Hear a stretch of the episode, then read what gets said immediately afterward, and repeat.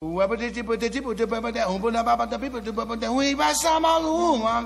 love jazz. Pela curiosidade, pela novidade. Une conception musicale unique au jazz. feel the jazz music in a different way. Quelque chose qui n'a pas encore été joué.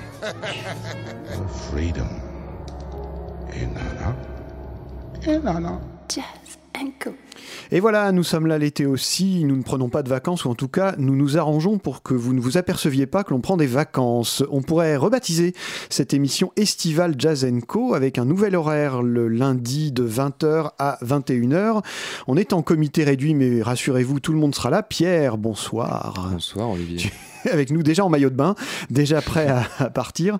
On va vous proposer une série euh, de trois émissions qui seront dispatchées durant le mois de juillet et le mois d'août. Le premier numéro, c'est maintenant. C'est une émission sur les instruments du monde. En tout cas, le thème, c'est les groupes de jazz ou les artistes de jazz qui se sont euh, frottés à des instruments et à des cultures d'autres origines. N'est-ce pas? Exactement, et même, je dois avouer que dans la préparation de cette émission, là, euh, tous les deux, on a même voulu un peu insister sur les instruments euh, un peu méconnus. hein. Pour Ouais, dire, c'est, euh, on a essayé d'éviter les choses un peu connues. On ne va pas y avoir de Cora, va pas y avoir euh, ce genre de choses-là. Enfin, il me semble, peut-être que tu as prévu quelque chose, Euh, mais...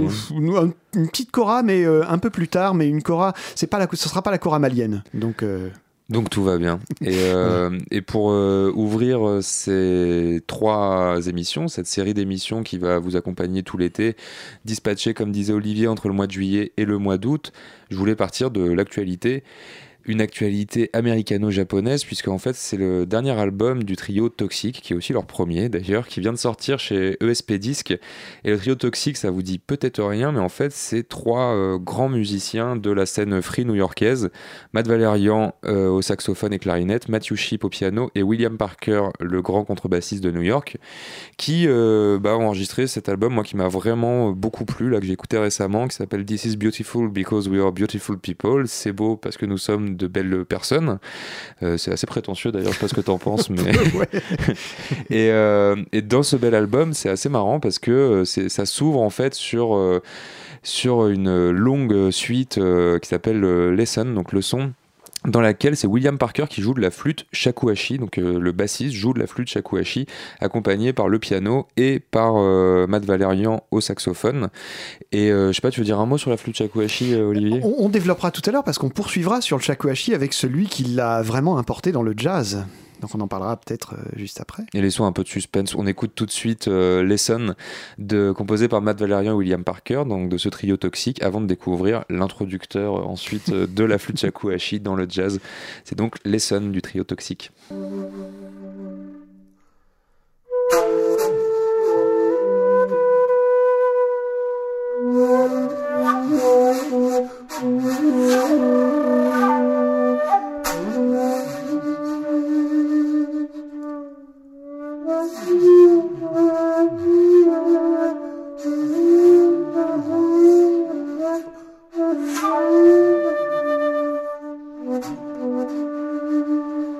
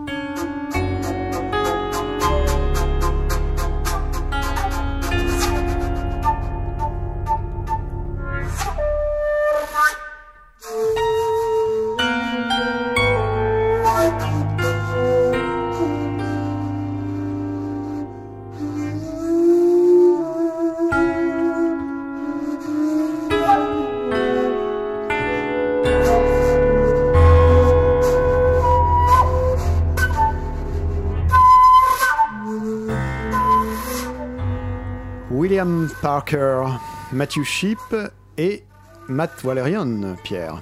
C'est bien ça, et c'était euh, William Parker, le grand contrebassiste qui jouait ici de la flûte shakuhachi. Donc euh, c'est à souligner. William Parker qui est un peu, euh, on pourrait, ça vient de me traverser l'esprit, qui pourrait être un peu notre, notre mascotte, notre modèle de référence, parce que outre la contrebasse, il s'intéresse aussi au gambri, au dusenguni.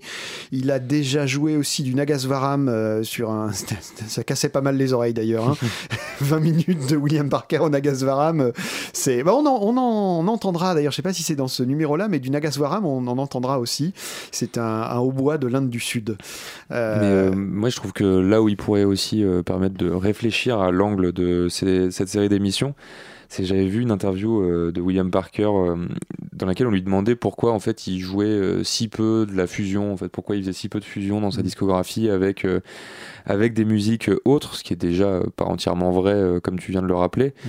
Et en fait, la réponse qu'avait fait William Parker m'avait vraiment euh, pas mal marqué. Il avait dit mais moi j'ai une culture, c'est la culture du jazz new-yorkais, du free jazz new-yorkais, du free jazz américain, du jazz américain et euh, et pour dialoguer, il faut que je sois fort dans ma culture, pour dialoguer avec les autres. Et du Mm. coup, euh, je veux affirmer ça à travers ma musique. Et du coup, euh, ça me semble complètement euh, correspondre avec ce qu'on va faire, c'est-à-dire euh, montrer des dialogues entre des Mm. cultures et non pas des fusions commerciales aussi. quoi. Ouais, c'est ça, ouais, ouais, bien sûr. Ouais, non, mais il, il s'en sort plutôt bien. D'ailleurs, je trouve que c'est en fait un des musiciens, c'est marrant qu'ils disent ça, puisqu'au fond, il est très versatile. Il y a quand même pas beaucoup de musiciens hein, qui, euh, qui s'intéressent à d'autres instruments. Et lui, c'est assez régulier. Et on sent que c'est pas, c'est pas juste pour le folklore, quoi. hein. Il y a- Mhm. il y, a vraiment euh, un intérêt. Alors euh, voilà, le son de la flûte shakuhachi. euh, question qui est le, premier à s'être, le premier musicien américain à s'être frotté à la culture japonaise et à la flûte shakuhachi Eh bien, c'est Tony Scott, bien sûr, hein, au tout début des années 60 avec euh, l'album Music for Zen Meditation. Et qui était son partenaire de dialogue? Eh bien, c'est Ozan Yamamoto. C'est un grand, grand flûtiste. euh, traditionnel. Alors, quand vous parlez de lui au Japon, les avis sont assez variés. Il y a certains euh, japonais qui vous disent qu'ils aiment pas. Parce qu'en général, c'est pas toujours très bien vu par les puristes quand on va se frotter à, d'autres cultures, et ça a été le cas de Ozan Yamamoto, qui est même allé jusqu'à euh, faire du funk, voire du disco avec la, flûte shakuhachi. Il n'en reste pas moins que c'est un musicien absolument remarquable. Il nous a quittés il y a à peu près un an et demi, euh, deux ans, je pense. Et c'est vrai que dans ces, dans ces moments jazz, il est absolument impressionnant. Donc c'est quand même un grand musicien, même si peut-être quand on écoute ses disques traditionnels, je dirais que c'est un peu comme Ravi Shankar pour la musique indienne, c'est quand même marqué par l'exportation, si je puis dire. Donc c'est peut-être pas aussi traditionnel que, les puristes l'aimeraient, mais c'est c'est quand même très bien. La flûte shakuhachi, c'est quand même une flûte extrêmement difficile à jouer. Et euh, bah, je vais vous citer deux noms si vous voulez aller plus loin. Du côté des musiciens vraiment traditionnels, il y a euh, Goro Yamaguchi et euh, Katsuya Yokoyama, qui sont deux flûtistes cette fois-ci qui font vraiment de la musique traditionnelle. Je voudrais préciser aussi que euh, la flûte shakuhachi a intéressé énormément de musiciens comme Wadada Leo Smith ou Steve Lacy et qui a un flûtiste euh, japonais qui vient de la culture traditionnelle mais qui a vraiment une musique qui est sortie complètement de la tradition pour, euh, pour aller vers une identité forte, c'est Watazumi Do. Donc on va écouter Ozan Yamamoto dans un titre, enfin un album relativement récent, un album de 84 qui s'appelle Again and Again et il est accompagné notamment par Karl Berger dans une composition de Karl Berger qui s'appelle We Are.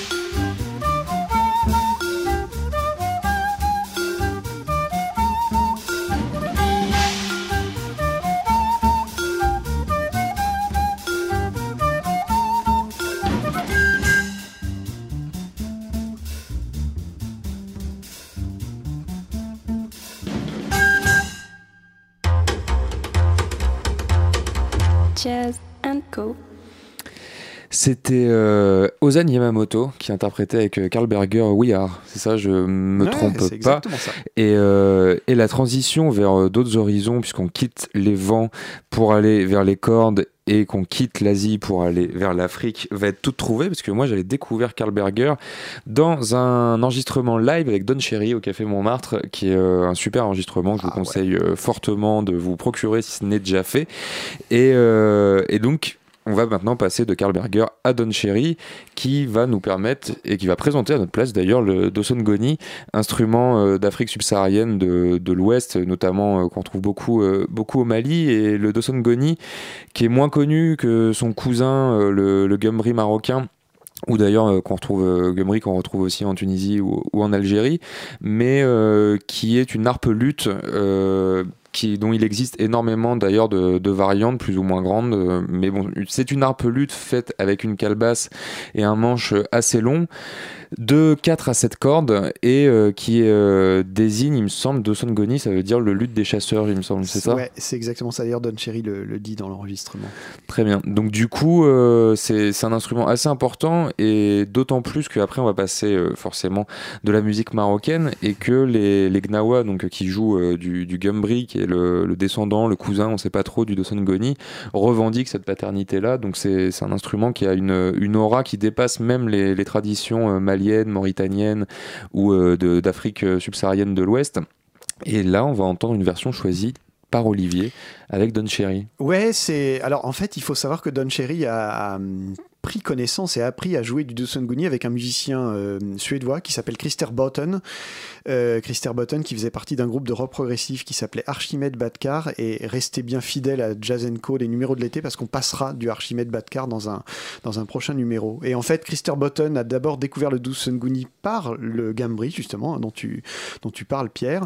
Et quand il est allé voir ses musiciens, ils lui ont dit mais tu sais nous on vient du Mali, on vient des Bambara, etc., etc. Donc Christer Botten m'a raconté qu'en 1970 il s'est retrouvé dans un village malien à pas parler un mot de, malien. Et il avait toutes les semaines un traducteur qui, qui arrivait, qui lui disait bon, qu'est-ce qu'il te faut pour la semaine? On va poser les questions maintenant. Et il apprenait le, le, le Dusunguni. Au début, d'ailleurs, les, les Maliens voulaient pas lui apprendre parce qu'ils disaient mais t'es pas chasseur. Donc on peut pas te l'apprendre. Et euh, quand il est revenu en Suède, il y a eu un reportage sur lui parce que la télé suédoise a trouvé que c'était pas banal en 71 qu'un qu'un petit blondinet euh, aille euh, apprendre le, le, le au Mali. Et Don Cherry a vu ce reportage à la télé et le lendemain, il était devant la porte de, de Botten en disant je veux, que tu viennes jouer avec moi. Et vous trouverez d'ailleurs un enregistrement de la rencontre sur l'album de Don Cherry qui s'appelle Organic Music Society. Mais là, on va faire un bond de quelques années, 1978, et on vous fait un beau cadeau parce que c'est un concert inédit. C'est un truc qui n'a jamais été publié. C'est un concert en duo de Don Cherry et Ed Blackwell, enregistré à Philadelphie le 27 janvier 78. Et là, c'est un morceau solo de Don Cherry au Dusunguni.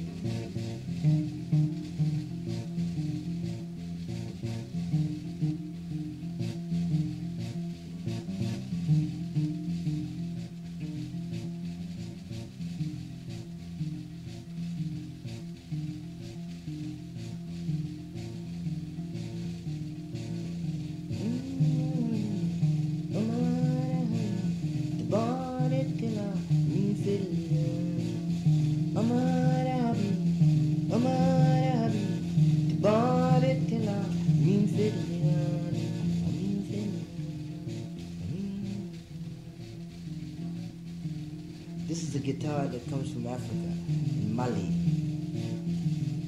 The name of this guitar is called Duzon Goni.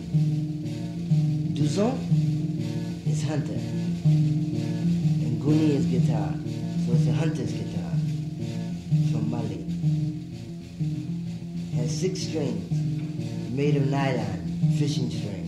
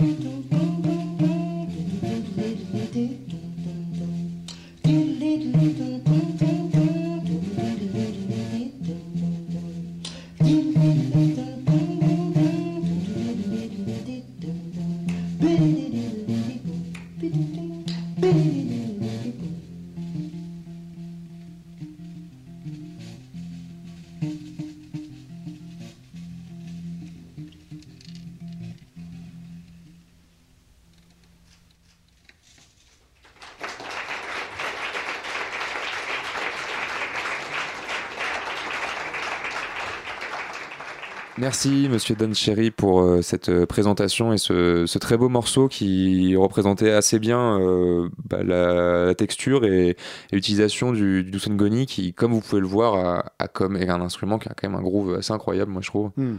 Et euh, en parlant de groove, et en parlant de choses incroyables, et en parlant de Dusungoni, on va passer du coup, on l'a, on l'avait annoncé avant Don Cherry, on va passer au Maroc avec quelque chose de plus récent puisque ça vient de sortir là il y a quelques mois. C'est euh, l'ARBF, l'Anti-Rubber Brain Factory, qui euh, est dirigé par le contrebassiste Yoram Rosilio qu'on avait reçu il y a pratiquement euh, tout juste un an dans Jazz Co. Et euh, cet album est fait avec une confrérie soufie euh, d'Essaouira qui s'appelle l'Ermatcha, qui est euh, moins connue que les Gnawa, mais, mais qui rentre dans le même cadre de rites religieux et musicaux, puisque le gambri, c'est l'instrument sacré de ces confréries, notamment des Gnawa pour parler de la plus connue. Il faut que l'instrument soit consacré dans du sang d'animal pendant une nuit avant de pouvoir être interprété la plupart du temps, on vend aux touristes des choses pas du tout consacrées et qui sont, sont pas terribles et sur lesquelles ne joueraient jamais les Gnawa ou les Matcha.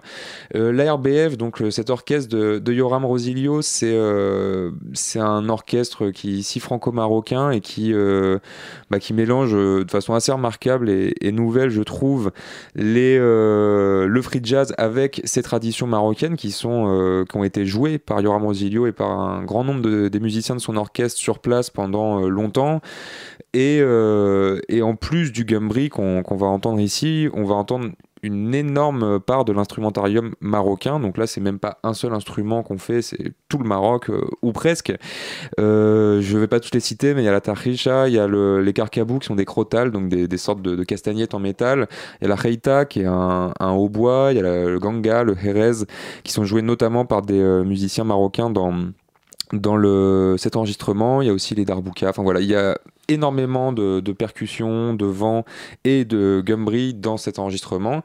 J'arrête euh, là euh, pour euh, ce qui est du Maroc et de cet enregistrement-là, et on va écouter le premier titre de ARBF Ermatcha dans cet album intitulé Sayo Stuff and Lots of Lightness. C'est un live enregistré en 2014 à l'Institut du Monde Arabe. Le titre s'appelle Bibilouya et est tiré d'un thème traditionnel judéo-marocain réarrangé par Yoram Rosilio. On y retrouvera des euh, solos de Jean-Brice Godet à la clarinette et Jean-Michel Couchet et Florent Dupuis au, au saxophone avant une introduction du tuba. Voilà.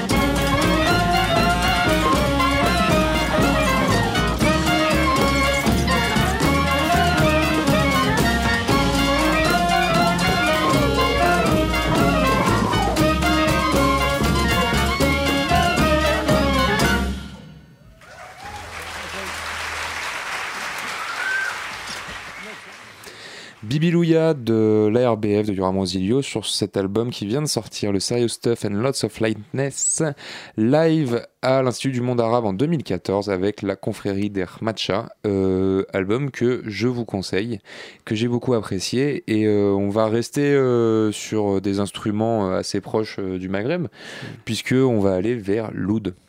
Ouais. Encore un luth. Encore un luth. On a deux, une série de deux là, hein, avec euh, Ahmed Abdul Malik qui va, on va en parler à l'instant, et puis après avec le Ravish Momin trio Tarana. Mais c'est vrai que c'est Ahmed Abdul Malik qui a euh, occidentalisé entre guillemets hein, le, le, le oud d'une certaine manière. C'était un des premiers. hein. Bah, il me semble même que c'est le Ouais. premier à l'avoir fait dans des enregistrements euh, plutôt pas mal quand même, enfin qui ont bien bien tenu la route, je trouve, Mhm. bien tenu le temps. Donc c'est Eastern Sounds, le, les The Eastern Sounds of Ahmed Abdul Malik. Il me semble que c'était sorti chez Prestige en Ouais, je 57, crois, ouais, ouais, 58 je crois. par là.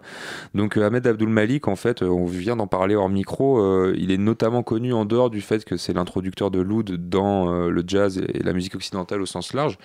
Il a surtout joué de la basse avec Monk. C'est quand même pas, euh, C'est pas pas, rien. le- c'est pas le plus mauvais pédigré qui soit. Et euh, donc c'est lui qui joue euh, sur ce magnifique live euh, Mysterioso où il y a aussi Johnny Griffin, donc Aetolianus Monk. Et bah voilà, c'est le premier introducteur de l'oud dans le jazz. C'est des couleurs très très bop et en même temps, moi je trouve ça super world en fait. C'est assez étonnant quand on voit que c'est c'est 20 ans avant euh, le vrai lancement de la fusion quand même Mhm. quoi. Et, euh, et, euh, et il y va fort le Ahmed Abdul Malik. On écoute tout de suite Maghrebi, de The Eastern Sounds of Ahmed Abdul Malik, donc de ce fameux album de la fin des années 50 sorti sur Prestige. Beau témoignage des rencontres plus précoces qu'on ne croit parfois entre certains instruments et certaines traditions musicales et le jazz.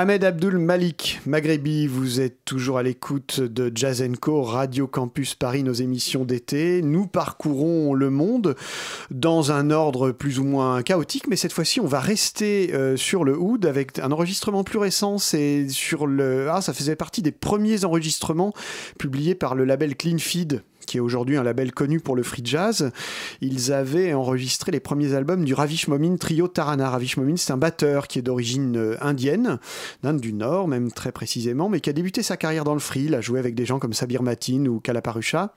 Et puis au début des années 2000, il a créé le trio Tarana, qui existe toujours, mais dont la première version, personnellement, me séduisait beaucoup plus que la version actuelle, parce qu'actuellement, c'est un peu un personnel réduit, joue de la batterie et de l'électronique, qui s'inspire beaucoup du batteur Jérôme Cooper, mais avec, je trouve, un peu moins de réussite. En tout cas, c'est moins passionnant que ce qu'il a fait au début. Il y a trois albums, et on va s'intéresser au premier des trois albums qui s'appelle Climbing the Banyan 3. Et la formation est un peu particulière. Ravish Momin la batterie avec un, jeu de batterie très très particulier. Jason Wang au violon et sur ce premier album, Shanir Blumenkrantz qui joue à la fois de la contrebasse mais aussi du oud. Et on va écouter cette formation oud violon batterie dans un morceau qui s'appelle Gathering Song.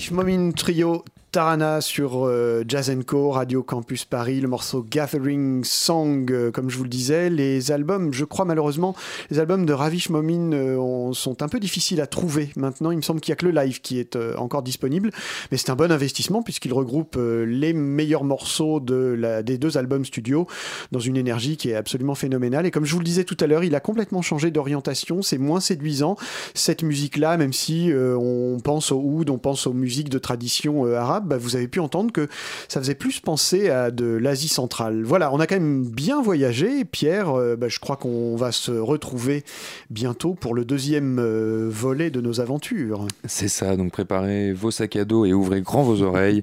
Notre euh, série estivale sur Jazz Co 93.9 sur Radio Campus Paris se poursuit le 31 juillet de, entre 20h et 21h.